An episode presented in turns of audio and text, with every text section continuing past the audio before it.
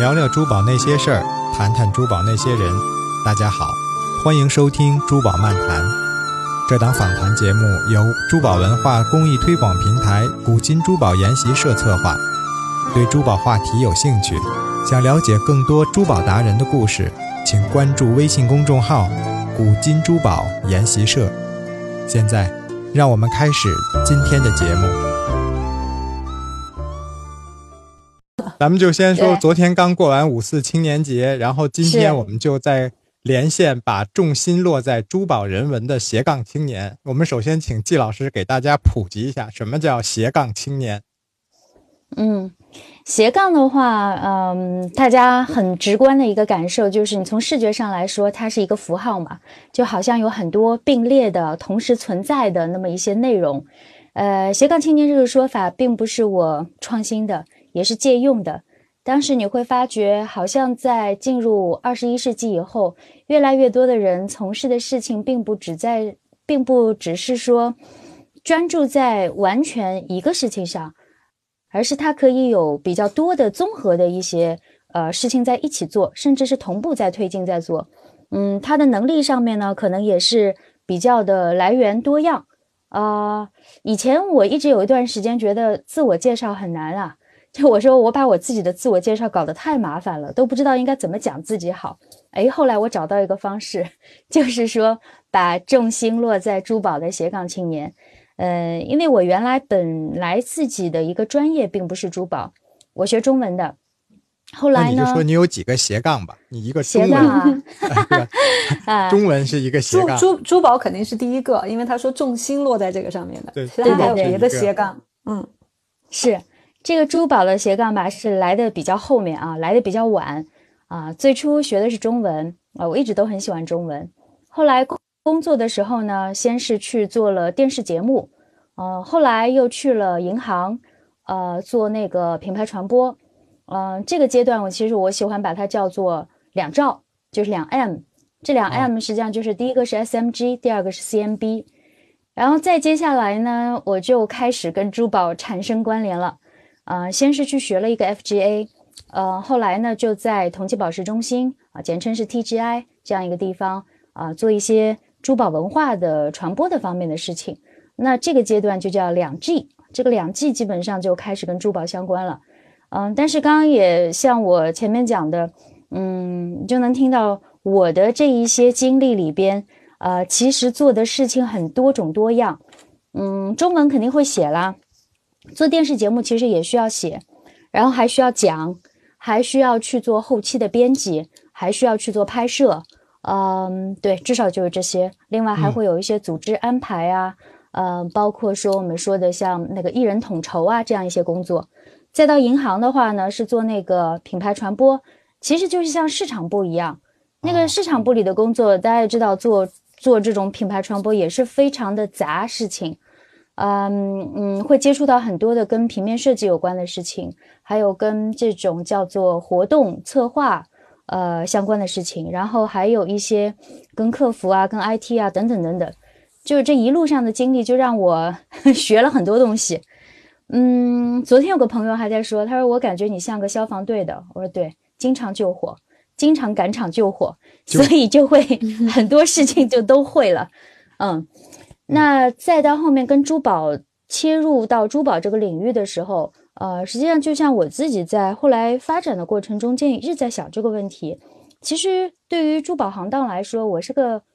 半路出家的外来者。这个外来者什么机缘让你就就像你从中文到银行到电视，然后最后啊选变成了珠宝？那其实每个女人其实都会多多少少对珠宝有一点天生的与生俱来的喜爱，但你这个嗯不仅仅是消费者那种喜爱，而是把它变成了现在的用很大时间去做的。因为我看你的介绍里面有珠宝评论人，然后又考了很多珠宝相关的一些证书，然后还甚至还是这个呃杨澜天下女人研习社的这种讲珠宝文化的讲师。然后，还帮卡地亚做一些培训等等。最后，我们一会儿还会说，你还开创了这个美之六度的审美心法。那你这完全都不是一个不是业余级消费水平的这样的一个爱好了。那什么契契机让你跟这个珠宝结缘，成为你现在的一个生活和工作的一个很大的重心了呢？嗯，这个事情吧，嗯，我可以从到银行这个时候开始说起。就在银行的工作，也就是我们最最标准的那种叫做白领吧，都市白领。呃，都市白领的工作呢，嗯，它其实有很多的制约性。我还是蛮喜欢自己去创造一些东西的。银行这个空间里边挺难施展的，呃，这是之一。第二个呢是，银行是一个纵向和横向都很复杂的机构。这个机构首先你很直观的就能知道人特别多啊，我们在总部总行，然后还有好多好多的分行，分行下面还有很多部门。有一天我在做这个一个工作的的时候，就发邮件给素未谋面的某个分行里边的一个同事写邮件，跟他说一个事儿。然后发的时候吧，有一个事情让我感触特别深。我们每个人都有行员的编号嘛，行员的号码。然后我输入的时候，我在想：天哪，这个人我完全不认识，我对他也是一样的，他对我是一串。这个航员编号，然后是一个 email 的地址，是吧？对，一个工号。然后呢，我也一样。那这个里边有一种非常真实的虚幻感，哦。然后这个人和人之间在做事情沟通的时候，那种感觉，呃，这跟现在疫情期间不一样啊，大家只能通过这种在线的方式。这个还是十多年前，呃，那时候的感觉很深。然后，他给我的第一个触动的一个怀疑就是说。我在做的这个事儿到底在干嘛？就是这些事情，它有我和没我好像也没什么差别。然后在这个过程中间，我可能也看得到，接下来几年你可能升职也就做到那样。呃，但那些事情是我想做的吗？如果我不做这些事情的话，那我还能做什么？就是就会开始问自己这样的一些问题。基本上就是十多年前，十一二年前吧，十年左右。然后问这个问题吧。刚毕业的那个时候嘛，就是没有没有没有，我已经工作了挺多年了啊。但是第一次有了这种感觉，因为人多，就是人这个工作会涉及到人多。然后像你说，对于大家对于来说，每个人就是一个代码，一个数字那种。我我脑子里很有那种电影科幻电影对对，我也有那种，就是每一个 机器人的编码。对对 对，对，是蛮像机器人的，真的啊。从某种意义上来说，真的蛮像机器人的。那怎么跟珠宝关联上了呢？嗯，就那个时候，就刚刚说到这边吧，然后我就想，我能干嘛？我不知道我能干嘛。呃，看看那种招聘的那些东西啊，好像就无非是说从 A 银行跳到 B 银行，从这个股份制银行跳到这个可能外资银行啊，再或者你在金融单位里边跳啊。那个时候，支付宝也从招商银行挖了很多人，要么就是往那边跳。就那些事情好像都不是我想做的，我我不是太确定我要做什么。呃，但有一个还蛮明确的，我说，哎，我得给自己补个一技之长，然后呢，我得学一个我喜欢的，呃，而且这个东西还不能是太青春饭的，呃，这么一个东西。如果说这个东西是暂时学的人，或者说会的人还比较少的，嗯，那就更好。但是就是这么一想，但是做什么还是不知道。呃，后来我花了点时间，慢慢的思考。然后把自己的就是说，呃，喜欢做的、不喜欢做的、擅长的、不擅长的，呃，可能有的资源还是什么的，都自己列了一下。最后剩下来的东西能够找到交集的不多，那珠宝是其中之一。但那个时候我也不知道应该学什么珠宝，因为我周围完全没有做这个事情的人，无论是家里还是朋友，还是我以前的工作的接触当中，都是完完全全的没有。那你为什么把珠宝设成一个你的备选的这个科这个选择呢？就是你自己平时喜欢，还是说有身边有人在学？就是你为什么会把珠会怎么把珠宝定为你的备选的要学习的方向之一呢？嗯，当时我的周围肯定是没有人，什么人都没有。呃，我的喜欢是这样子来排的：我喜欢色彩缤纷的东西，我喜欢有空间感的东东西。呃，我喜欢我喜欢那种意义比较多的东西，呃，然后我还喜欢它的创作空间大一点的东西，所以这个样子再把它排一排下来以后，你会发觉，要么就是服装设计啦，啊，要么是建筑设计啦，要么就是这个 对，要么就是珠宝啦，然后自己盘算了一下，以我的能力，我觉得这个年纪转建筑设计不大现实了。嗯，然后呢，嗯，我外公是建筑设计师，但是我这个我没有办法在这个时候快三十岁的时候这样子来转，没这个能力。因为那些可能还需要一些那种这种童子功的，就是年轻时候就一直学下来一些素描或者一些画画或者一些设计的那些，就是那种技能型的需求，应该还是有一定基础的，就还有一定这种技能门槛对对对，然后呢，这个服装设计，服装设计其实我初中毕业的时候本来想去学美校，然后想做服装设计，但家里所有人都反对，这这当然就没有没有做这个事儿。后来到了那个节点上面，我在考虑服装设计的时候，我发觉这其实是个非常饱和的行业。呃，无论是从它的设计来说，还是从它的一个呃，我可能比较擅长写写弄弄，呃，可能是去杂志啊什么之类来说，我觉得都已经非常饱和了。嗯，以我自己喜欢做的那种空间的事情来说，我觉得好像也不是个特别好的选择。然后呢，好奇心又很强，说那索性就找一个什么都不知道的，就是完 全从零开始的从，零开始。嗯，去学了而且学的人也没有那么多。当年学的人很少。呃，那个时候是我是我是差不多一零年左右，我是一二年拿到 FJ 的大证书的。那这个这个时候学的人还不多，哦，那真的呃很早，那个时候。对对，然后呢，我又打听了一下，发觉我原来以为要到英国学的，后来说，哎，同济大学有，就中国它内地有几个地方有学，然后上海就这刚好有，然后我打了电话去问，就直接打电话去问，然后我就问那个老师，我说完全没基础可以吗？那个老招生的老师说可以可以没问题，但实际上我后来发觉，当我真的去听第一堂课的时候，我就觉得，哎呀，这个好像上当了嘛。这个老师讲的东西，百分之九十五是我听也没听说过的，从来没接触过的。就没接触过，我连宝石种也搞不清楚。你可能，嗯，当然我们都会听说过钻石啦、红蓝宝石啦，那其他哦水晶啊这种东西，但其他就都不知道了，彻彻底底不知道。那 FGA 这门课的话，它的这个学习要求，英国人还是比较学究的啊，所以他对于那种呃物理里边的力学光学，然后地理里边的地质，嗯、再有像这个绘画里边也有一点，因为你要画那个呃写实验报告的时候，需要有一些东西是画的，呃等等的，非常综合。那这上来一听就挺懵的，但是想这个是自己要学的，自己选的，钱也交了，你怎么着也得把它学下来吧，那就坚持往下学，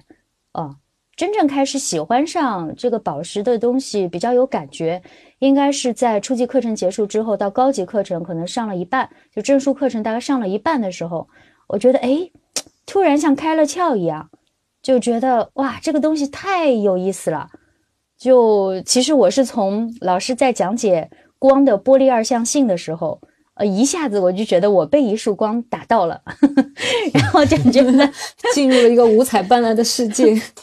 是是是，就真的是那个感觉。我到现在在于做一些讲座、做一些分享的时候，我还常会说到这个玻璃二象性啊，我觉得真是太妙了。就宝石，它是彻底打开了我的世界。嗯、我可能把它会概括为说，呃，这可能就是我珠宝是我连通这个世界宇宙的一个 WiFi 密码，它是我的密码。就通过它，我好像就去完全进入到了一个新的领域。所以就是这样的机缘开始学的，硬着头皮学，然后到真的开始喜欢它啊、但是学出来拿到证书，依然不知道要干嘛，基本上就是这个状态。但其实发现没有，全我们我们嗯连线很多嘉宾，你有没有发现，其实精神世界特别丰富的嘉宾，往往嗯，都会撬动他喜欢珠宝这种物质世界的这种自然结晶的东西，感觉这些东西就是会对应的。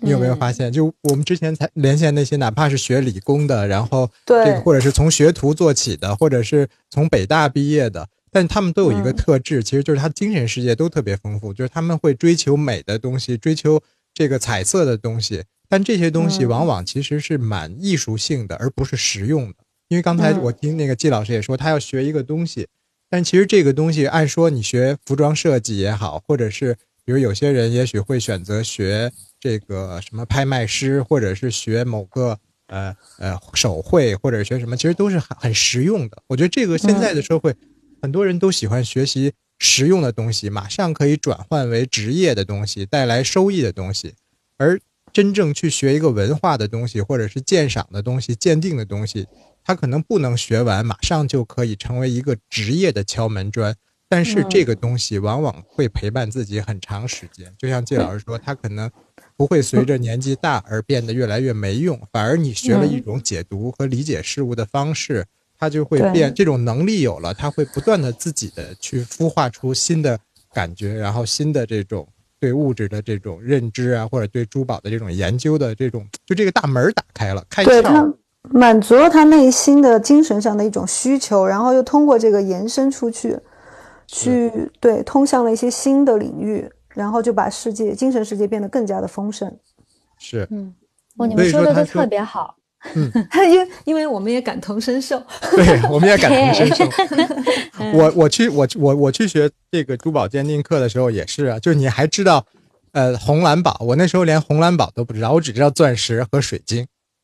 我印象中，我觉得比我记得那时候别人说个青金石，我都不知道什么是青金石。然后后来就是我不知道这个名字叫青金石。当老师打出这个照片的时候，我会说：“哦，这个我们之前去去印度旅游还是去哪旅游的时候，我见过这个东西。”然后呢，就是你根本就分不清哪些是天然的，哪些是人造的。但后来慢慢系统的学下来，才有一个全新的一个认知，才发现哦，这个小东西它原来这么。有意思，它它不仅仅是表面的好看，然后它还是有，就人们之所以选择了它，流传了这么多年，成为现在的这个大家对对认为的一个很很公认的一个价值和美的聚合体，就有它的很多的这个发展历史在里。所以我也觉得，你刚才讲的时候，我就也在想，哦，我其实也是这样的，也是也那我也是斜杠青年。对，我们每个人都是斜杠青年。对，嗯。大概这个年代，我们需要去做一些什么事儿的话，都得或多或少的有一点斜杠的能力。呃，珠宝它实际上在这一层上面也是给我很多启发的，因为你可能最初大家都觉得，哦，珠宝可能直接跳到的就是宝石，宝石只是构成珠宝的其中的材料的很小的一部分。那你要最终成为一件珠宝，它本身就是很斜杠的，是它既是大自然的结晶。就像你说，它是很综合。你我那如果你只研究宝石，可能你是个地质学家或者是矿物矿物学家，你肯定不是一个珠宝学家，因为珠宝是一个很综合的东西。对，非常非常综合。就它给我的一个一开始的一个很大的启发也是在这儿。嗯，材料上面有材料的启发，最后形成一件珠宝以后，它有珠宝里边的那些东西的启发。可是那些启发吧，在我最初学的时候，我可能还讲不清楚，感触没有那么深。但后来随着一些这个 我的珠宝奇缘的展开，啊，看到的东西、接触到东西越来越多以后，这个东西就会非常明显，非常明显吧。但那个时候的自己的感觉，我好像像一个嗯茶壶里煮饺子，就我知道，但我讲不出来，呃，我也没有办法跟别人真的是很好的去分享我的那些感受。嗯，别人也不知道你到底想要表达的那些是什么，好像就是某个东西你觉得特别好，但我们都无感。就有点那样子的，嗯，所以在后来的过程中间会一直在想这东西要怎么讲，怎么去跟人家讲，嗯，但学珠宝开头讲了，我是说，呃，我解决了一个我希望能够给自己补一技之长这个事儿，但是呢，当我拿到这个证书，呃，真的在想我应该做什么的时候，其实还是很迷茫的，那个迷茫是你找不到落脚点。但是这个没有落脚点吧，呃，我得说，我还是运气挺好的，老天爷挺爱我的，他给我很多那些呃，我称之为珠宝奇缘的机会，他就带着我一点一点一点的去深入到这个珠宝的世界里边。嗯，那些过程当中，我从一开始的说，哎，我也要认识一下这个宝石，呃，那我至少以后我自己买不会上当啦，第一个想法。后来说，哎，那这个宝石，呃，外面的很多东西，我觉得都不太好看，不太美。那我是不是有可能认识一些设计师啊？我有机会可以做一些我自己喜欢的、我自己戴的那些珠宝，啊。再到后来说，哎呀，很多东西好像也不是我想的那样。那要不我看看我能在这个领域里边做点什么，帮到设计师也好，或者是学生也好。那要帮他们的话，我应该怎么说这些东西呢？就是这样，一点一点、一点一点、一点一点。就到了后来的美值六度，那已经是很后来的事情了。是，但这个过程中间都是不断的收到各种各样的反馈，呃，有我自己接触到的新的东西，也有我的表达的东西以后收到的别人的反馈，然后就不断的调整，不断的调整，不断的探索。嗯，所以到这个阶段，它是这样的，可能未来还有别的样子。是因为我看你说你把重心落在珠宝人文，其实我觉得这一点，就当看到这个文字的时候，我自己觉得，哎，跟我的一些观念有有点不谋而合，但我不知道我们的理解对不对。就是说，那你能讲讲，就是你所，你不是说落在珠宝的美、珠宝的历史或者珠宝的怎么怎么样，你是说珠宝的人文，就珠宝和人的这种关系。你你你是怎么来来来理解这个珠宝和人的关系？你为什么要把它们放在一起，而不是只从珠宝的那些外在的那些方向去研究，而是研究珠宝和人呢？嗯嗯，这个问题我也被问到很多次，一开始自己也在想，就关于珠宝人文的话，嗯，人文其实并不只在珠宝这个领域，在很多领域都有。呃，你从字面上去理解，最简单的，你从字面上理解，能知道它实际上会跟人的关联更多。那珠宝呢，在中国这个市场里边，它的物质属性、材料属性被过多的去这个放大了。呃，它要有，但是它被过多放大，甚至说是变成了唯一。那再去讲到那些珠宝的事情的时候，很多事情就没有办法去跟他们解释，讲不通。呃，那所以呢，我就在想。这是为什么呢？你再回到宝石里边去看，宝石这个东西，实际上它并不直接跟人关联，它是个自然的一个一个形式。但是当人发现了这些漂亮的、美丽的石头，去给它做加工的时候，人就开始参与到去塑造珠宝这个这种事物的过程当中了。而在这个过程当中，人的所有的参与都很精神，你的切磨也好。你的这个设计也好，然后包括到后面的一个技艺加工，再到后面的一个可能是成型了以后的售卖等等的，它是由人的精神再去给一个物质去做加持，然后在这个过程中间也是人在跟宇宙的世界的去做一个沟通的一种媒介。我觉得珠宝是这样一个东西，但如果纯粹这么讲，它又很空泛。你好像讲了一些。嗯，好像都对，听起来永远都对，但是什么好像都没说的一些内容，啊，所以它需要去被解读。我在最初开始做珠宝的一些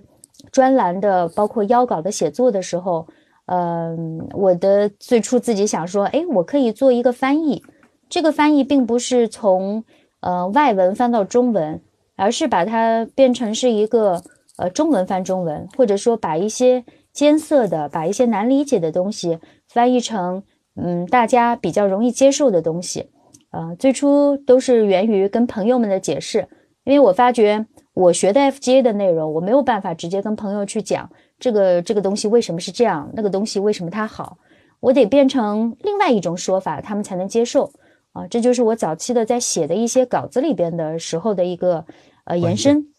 一个一句一种观念。全你认为呢？你认为你简单的说。你你认为珠宝和人的改，珠宝对人的这种影响在哪？你能简单说吗？我嗯，我一直一直都觉得，就是像我们做收藏做这一类，就我觉得收藏的其实永远都不只是那一个物件本身，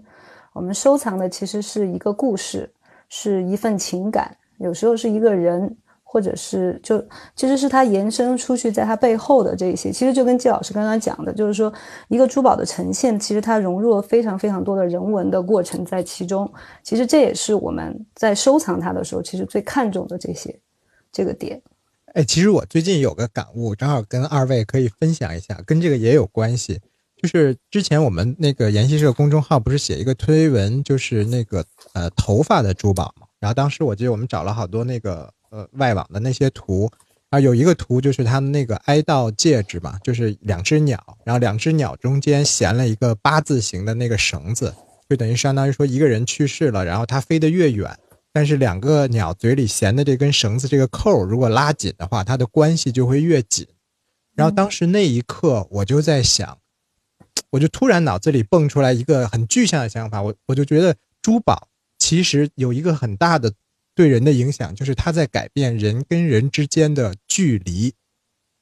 比如说，我们最早我们的那些皇室珠宝，我们那些原始人、那些酋长或者那些部落领导，或者是最强者的那些原始珠宝的雏形，它是把人跟人之间的距离拉远了。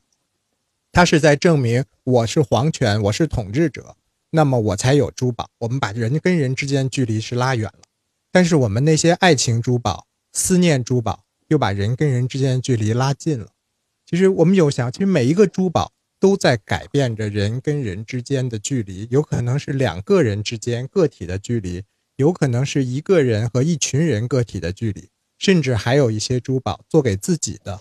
是在。让自己跟自己，就是跟认认识自己另一个自我，认识另一个自己的这种距离，所以我当时就突然有这样一个画面感。我觉得珠宝是在改变着、影响着人跟人之间的距离。嗯，对，而且这个距离还不只是说你在同一个时代的，像古董珠宝来说的话，它根本就是完全穿越时空的。珠宝是一种表达。它在那一个时间点被创造出来之后，它的那个表达很有可能在几千年后又被接收到，又被解读到。这一种关系，就像你刚刚说的那个距离，是非常奇妙的。然后你会发觉里边的有一些解读，呃呃，可能随着时间的变化有一些变化和更新，而有一些东西的解读，你时间无论过了多久，它依然还是那个样子。有一些东西是根本的。因为借助珠宝的这个材质和它的加工的关系，包括说它的一个嗯，这个信息密度很高的一种形式，它能够被世代的人来珍视，所以它很有可能有更大的可能会被一直保留下去。是，呃，穿越时空、穿越穿越空间和时间的距离。就比如说，全你那个路易十四的那个胸针，一下就把你和一个这个法国的那个。呃，十十几、十六世纪吧，十六世纪的这个这个这个君王的距离一下拉近了，否则的话，你们有什么关联呢？你们没有关系的，也也没有拉近。我我其实是很享受这个，你收到一件呃一个藏品之后，你去研究它背后的故事，就是可能之前我对。路易十四的了解没有那么的多和深刻，但是因为你收藏收到了这一页，就机缘巧合，这个缘分来到了之后，你就会去想要更多的去了解啊，这个君王当年是怎么样的，然后就会去翻阅很多的书籍啊，去去查资料，然后这个过程其实我觉得是在收藏里面的一个非常大的乐趣，对。我也很同意，就是，嗯，我在现在在讲一些东西的时候，结束以后，我常常会有人问我，他说：“哎，齐老师，你这个历史这些东西都是怎么怎么知道的？这是童子功吧？”我说：“还真不是，我真的就是跟着这些珠宝在学历史，而且是跟着这些珠宝的历史，你就得你得知道世界史，你得知道中国的历史。”然后你除了知道这些历史的一个大的时间脉络以后，你还得去了解为什么那个时候这个东西是这样子的，然后就这些东西是完全可以在一件珠宝上面去串联起来的，所以它的穿越不光是一个时光，它穿越的还是各种各样的文化空间，然后它又落在了一些呃物质的那种表达的形式上面。我觉得小小的珠宝，它这个全息胚的信息密度真的是太高了。是，而且另外，其实你说到这个，你你你讲课，然后很多人回答同学的问题，其实我也在想，因为你有很多 title 都是讲师、讲师、讲师。其实像你说的，讲珠宝文化也好，讲珠宝鉴赏也好，我们未必对的受众都是行内人，都是有一定的认知的人。我们有时候对的也都是可能是这种消费者，或者是跨领域的这些听众。我其实自己也在摸索，就是怎么样可以把。这样一个呃，相对来说，如果从鉴定角度来说，它有很多的这个化学、物理的这种知识；从文化来说，又有很多历史的这种呃人名啊、地名啊、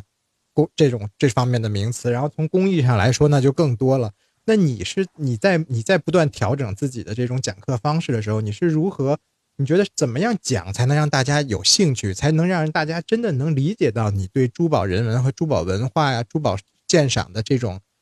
这种这种美的这种表达，而又而又不晦涩，就又不会说讲的，嗯，像变成历史课或者变成物理课，对，下面就我觉得这个很很值得我们交流和学习一下。是是，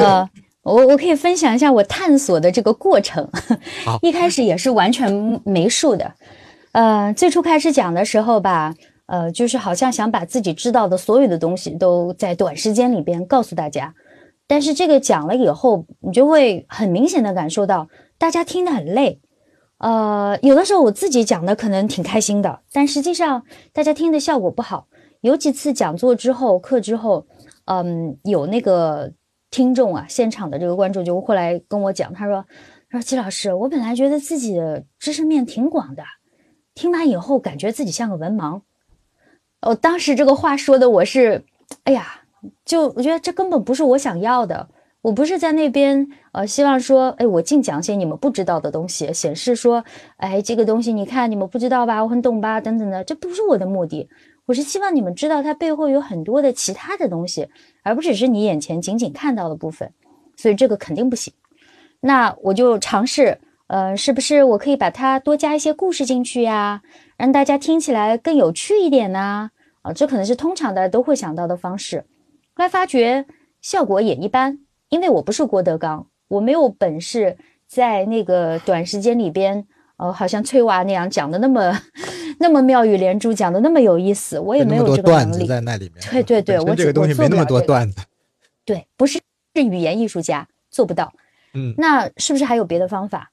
嗯，后来我就有一次是听听那个易中天，听易中天教授在讲一个，呃，他在讲一个禅宗啊。他有一个小系列是讲禅宗的，嗯，我一直对这个东西挺感兴趣的，所以就听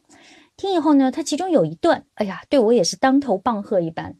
嗯，他说，嗯，佛教它传到中国以后，其实在很长的时间里边，并没有发生很大的这个传播的多广的这么一个状态，很多时候它还是在挺小的圈子里边在传。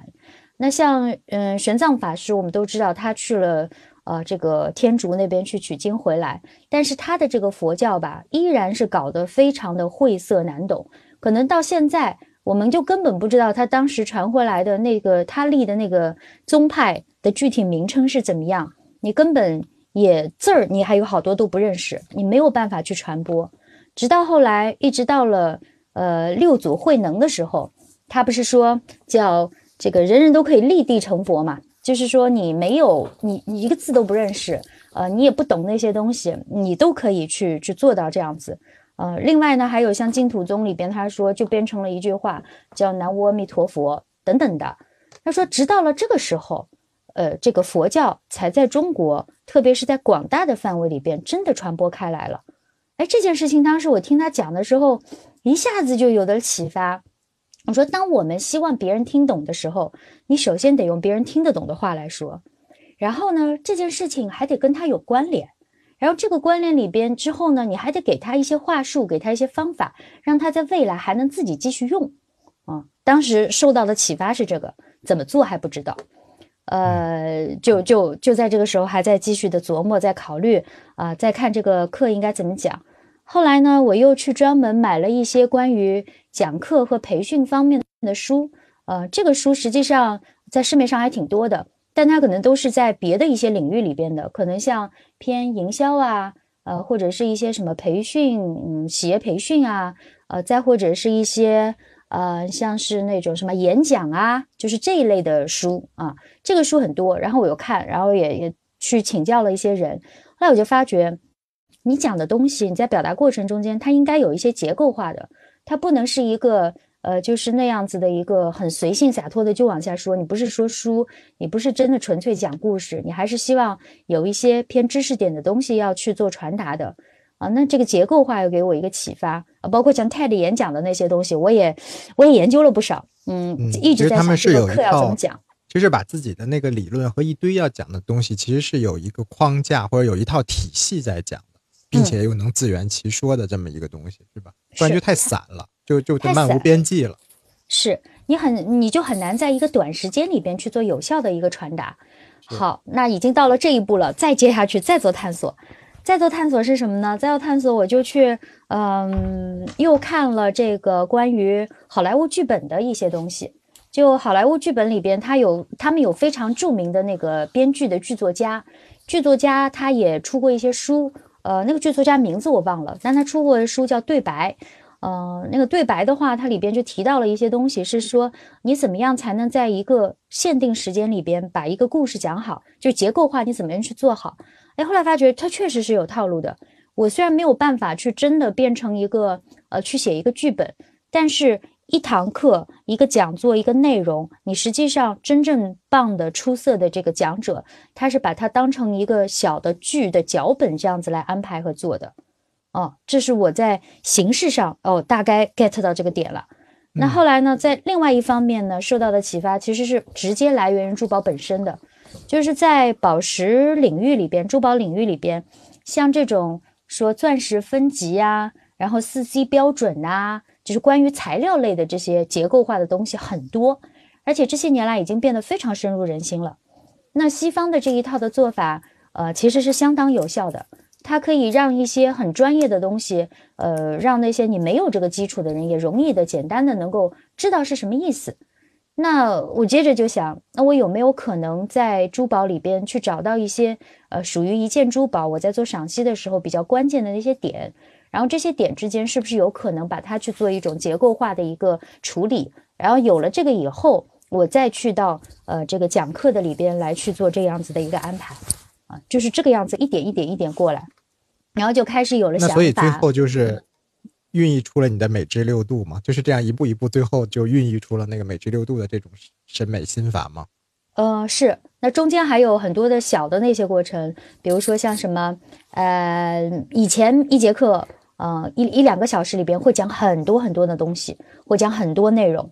其实你根本记不住，自己也讲得很累，别人听的也很累。所以到了美之六度以后呢，我就尝试用这种方法，一次讲透一件东西。讲透是相对的啊，就是讲讲清楚一件东西的来龙去脉。哎，后来我就我其实是从一八一九年这个两年，呃，就是基本上算是在做实验吧，就是把美之六度的这个方式来做实验。嗯，用它每次就讲一件东西，然后一开始的时候是挑那些最经典的东西讲，啊，是博物馆的藏品啊，或者是最著名的那些东西，然后尝试，呃，不光用它来讲珠宝，其实也用它讲别的一些我们说的艺术品、经典艺术品，啊，做尝试，然后去做一堂一堂的这个课。嗯，在一九年其实上了很多的这样的课，有一天讲完了，那次我印象特别深，那个我讲的是武则天精简。讲的是那个就是合体字，然后那节课我真的是当他剧本来做的，嗯，就从来宾到现场的第一步，他出现在那个现场开始，谁在什么地方做什么，接下来在哪里摆什么东西，过程中间有几次互动，每次互动的形式怎么样，啊，我讲的内容是多少？啊，到最后是怎么一个设计，包括他们最后的一个整个的一个结束的一个设计，全部都像脚本一样写下来。那堂课讲完以后，虽然是第一次讲，讲完以后，呃，从来不认识的学员有两个过来拥抱了我，说他们听的觉得特别感动和开心，我也特别感动。就我们讲珠宝的，我讲完还有人来呃来拥抱我，就是搞得有点像那种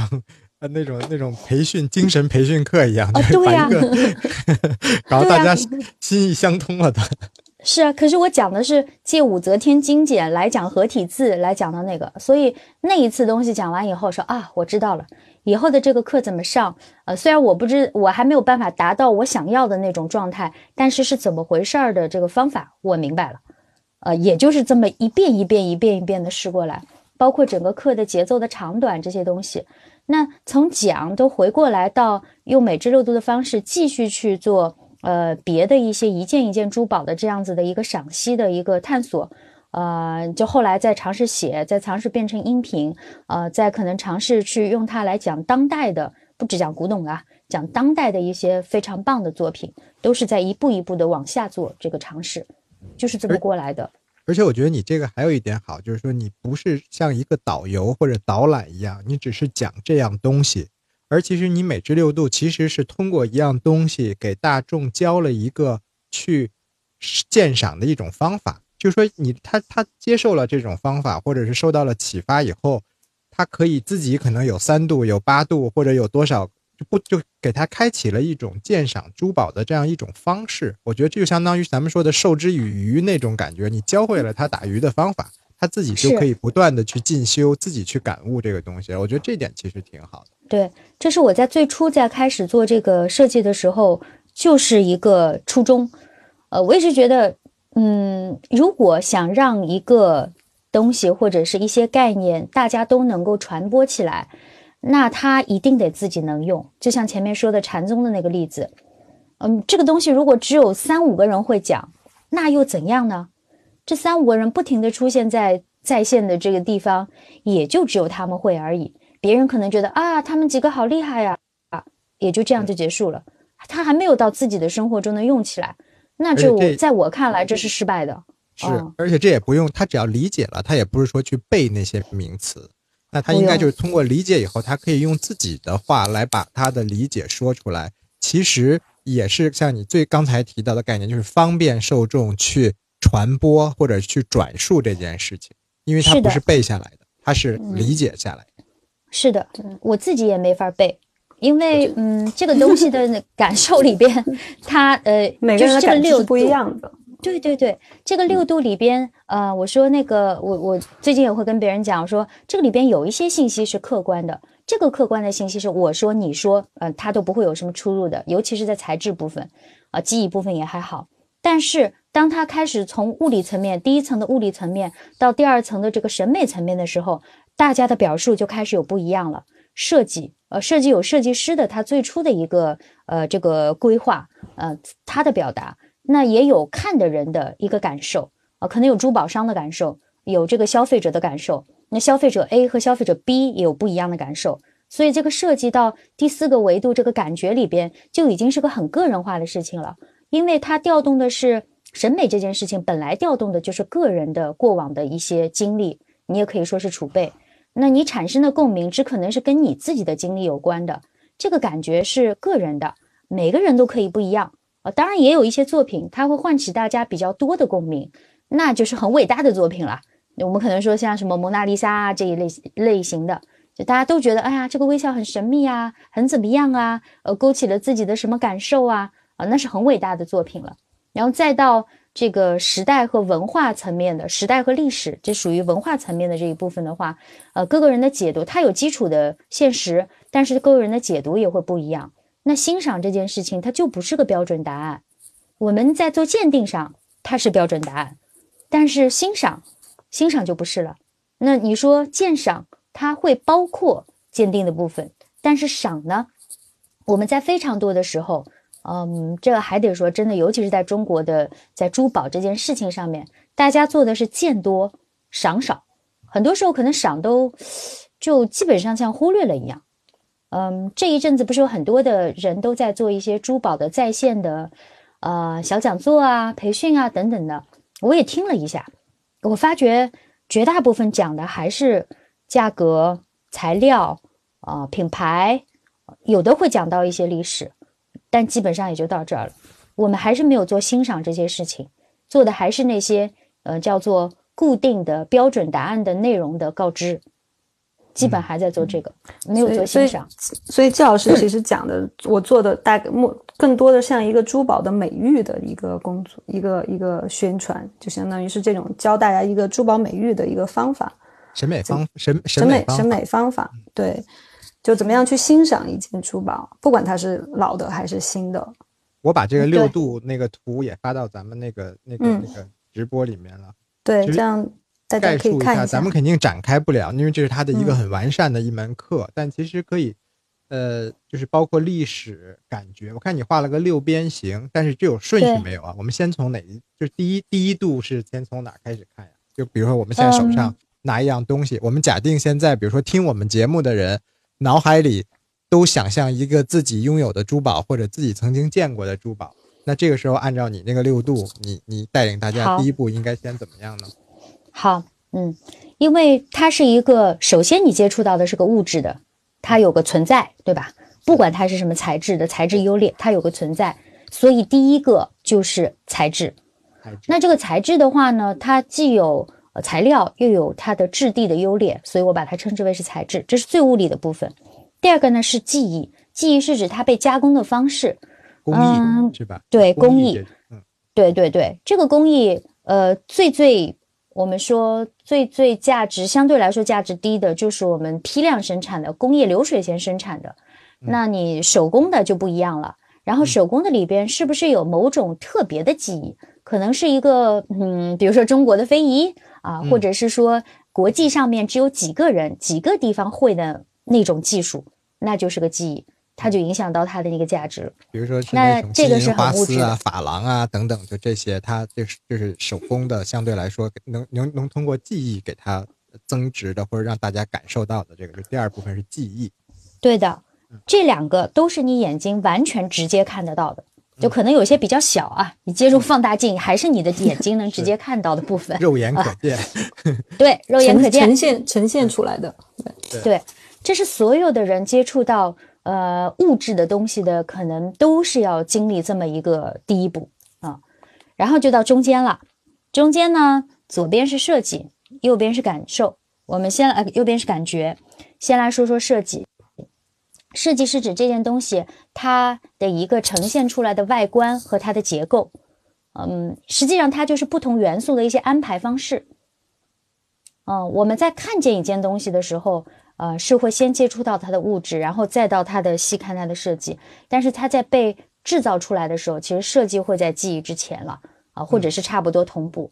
那那个设计里边，它有很多的表达。嗯，他有这个设计师呃在做这件东西的时候的一些嗯想传递的一个信息。呃，有的人可能接收这个信息比较容易，比较多啊、有些可能解读起来比较难。当然也有它的表达的好坏，就好像人的语言表达一样，绘画的表达、音乐的表达都一样，这个都还是有它的一个高下之分的。但这一层已经开始进入到审美层面了，一个设计啊、你会有喜欢和不喜欢，呃，你会有说呃跟它产生的一个关联感觉强一点或者弱一点，所以很自然的就到了第四个维度感觉。嗯这感觉实际上它不是一个单一的感觉。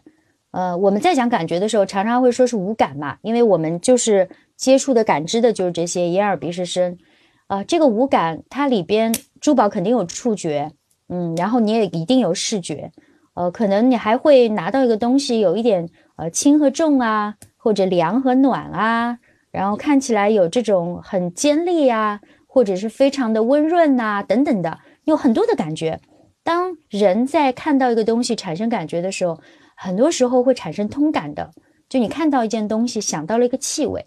呃，看到了一个颜色，想到了某种旋律，这都是有可能的。这是感觉，感觉这部分非常私人，它是你的属于审美层面的，这是在第二第而且有些感。觉可能还不是说来自这个东西本身的，可能它这个款式勾起了自己的一些回忆，也说不定。对，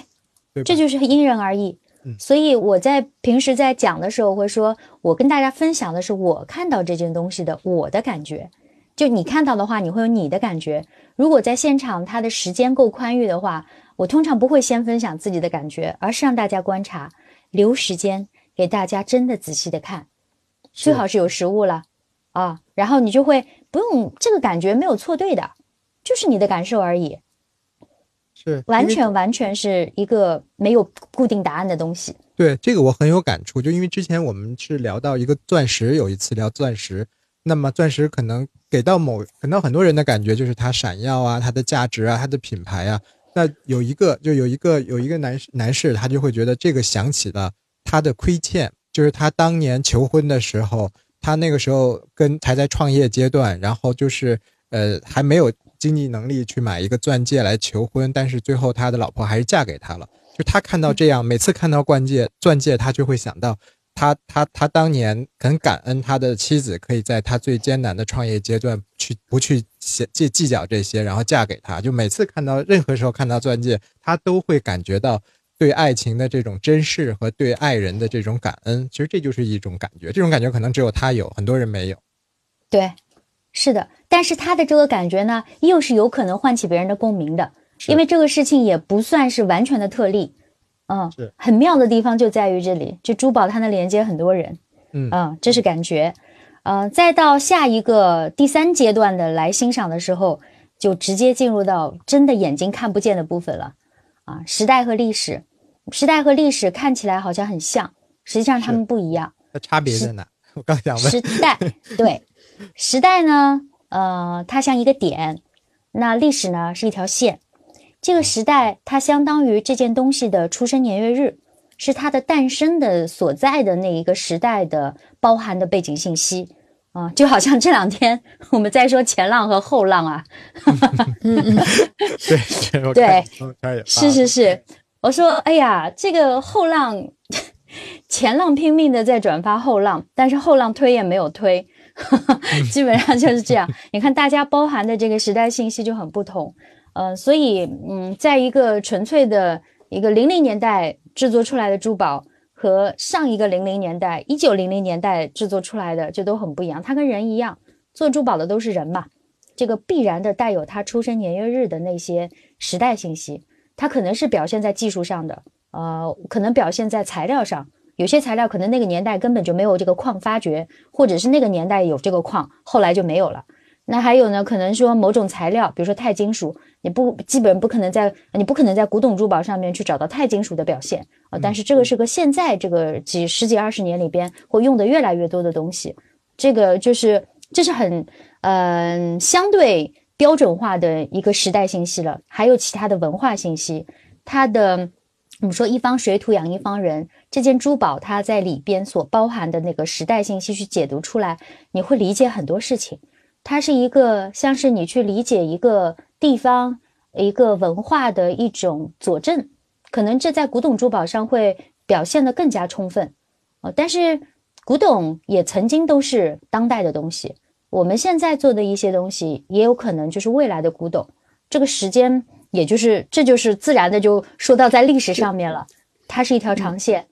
然后呢，你在看一些具体的珠宝的时候，你会发觉，呃，有些珠宝。它是有丰富的过去，然后它也有很好的未来的前景。有些珠宝，它可能在这个过去的某些东西延续到了现在，它但是它可能就没有办法再延续到未来很久啊。这在你看的多了以后，在这个里边是会有这样子的一些嗯直观的一个感受的。呃，可能我们 说到一句话叫“唯有爱与美永恒”。啊 什么样的东西是可以流传很久的？什么样的东西是没有未来的？嗯，它实际上是在帮你做一个价值判断。这个六个维度，它一定是综合来看的，不是说一件珠宝只有这六个维度，而是这六个维度会比较接近它的核心，而这些核心你综合来看的话，也就比较容易把握它的一个价值。它的全貌就是它融合的这个各方面的一些这个这个美的价值的一个全貌，就你可以从这六个维度来来看，不要忽略了某一点，是吧？对，你可以能看到更多的点。是的，而且它也是可以比较直观的让大家了解到，哦，原来我看一件珠宝还有这些这些这些要看。是。可能我们以前一直在跟大家在讲说，啊，珠宝你要这样啊那样啊，然后它的信息里边有这些这些这些呀。但是这个说过是记不住的。是我在通过这两年的这个实践当中，用这个方式跟完全没有珠宝基础的、跟不同年龄的、呃，跟那些可能原来对珠宝有很多偏见的那些人，跟他们用这种方式去做交流的时候，基本上大家是能记住的。因为这个六个维度的东西它不难，你可能知道的六个维度的信息比较少，没关系，你至少知道方向了。而且这个方式吧，你可以浅浅的讲一件珠宝，也可以深深的讲一件珠宝。那深深的讲，也许要变成论文了；但是浅浅的讲也没关系，因为你至少知道我应该去做一个综合的欣赏，而这个综合的欣赏，对于你生活中其他的事情一样是有启发的。对，所以那些去看珠宝展或者是去看珠宝店，远看体积，近看价签的，就可以用你的这个美食用度，在在在，就是稍微去，我们不能说实用主义不好，因为每个人的对珠宝的需求不一样，就是我们在很直观的去关注那个实用、那个品牌、呃那个食材和那个那个价价签的那个所标的这些量化的、数据化的这些信息之外，可以用。季老师的这个美知六度的方式，去看看那些眼眼睛看不见的，然后去需要感悟、去需要联想、去需要体会的那些角度，再来看这个东西，可能你收获的东西就更多了。你同样的价钱买回来东西，你理解的更多，我觉得可能它的这个价值感就会无形的价值感就会提升了，你就买的更值了。对，珠宝是有形价值和无形价值的一个结合。然后呢，我在最初设计的时候也还蛮希望这个美之六度可以有某种量化的表达方式的应用方法的，但这个东西我还在探索当中，所以它也还会进化。呃，目前我还没有找到一个嗯，我觉得比较合适的方式。呃，还是希望能够有，这可能会给那一些你说远看体积近看价签的人会更加 直观的感受吧。是。对，那个在节目的最后，我觉得我想就临时加加一个问题给季老师，就说你你用你的这个美知六度看过那么多博物馆，然后自己也也收藏了一些东西，你能不能？我很好奇，就是说你这样通盘的看下来，博物馆里的也好，你自己有的也好，你自己相对就此刻你我说到这个问题，你自己最喜欢或者是浮现出来的是哪一件？能不能跟我们分享这一件？嗯。嗯，你在提这个问题的时候，我脑中其实并没有浮现出来，真的是哪件具体的东西，而是我分享一个我一直想做，然后也在呃尝试的一个事情吧。好，就是我们用这个方式，用一些方法去了解过去，其实并不是只是为了了解过去，是为了能够有借鉴到历史的智慧，去创造这个时代新的东西，也就是未来的古董。嗯，我想做的实际上并不是真的是去研究这些东西的一个老学究，呃，就每个人有自己擅长的优势的地方，我还是比较喜欢做，嗯，希望有机会可以去做创作的事情。那这个创作的事情的话，呃，我希望借助这个方式，借助这个像罗盘一样的 一个美之六度，可以更好的帮助我，呃，有机会可以创造出这个时代的经典。这个时代的能够流传到将来的这样的一些东西，它不见得是我，呃，完完全全是我自己来创作一件珠宝作品啊，并不是，嗯，但是它可以用这个方法去启发那些真的是有这方面的天赋的人来做这个事儿。我最初学 FJA 的时候，呃，坦率说也曾经想过是不是自己要做设计的，但是后来。接触到了越来越多的这些珠宝界里边的人，尤其是在接触到了古董珠宝，然后看到了一些真的是大师作品的东西之后，我就明白我没有那个天赋，我没有这样的天赋，所以我做不了那个事儿。但是我可以让呃那一些这些大师的作品里边的精彩的东西让更多人知道，让那些有这个天赋的一些设计师或者是其他的人能够获得启发。嗯，这是我特别想做的事情，所以过往的那些的最棒的作品，呃，还有这个时代，因为种种原因，很多东西我也没有看到的那样的一些东西，它跟我的关联都不会有那么强。我还是希望能够有机会有一个真的是，呃，跟我有很强的关联，跟这个时代有很强的关联的，留给未来可以去好好解读的这样的作品。对于我来说，珠宝是让回忆永葆生命的一种存在。我们一起寻找珠宝的故事，聆听珠宝人的传奇。我们期待您来分享自己的珠宝人生，请关注微信公众号“古今珠宝研习社”，给我们留言。感谢收听，下期节目再见。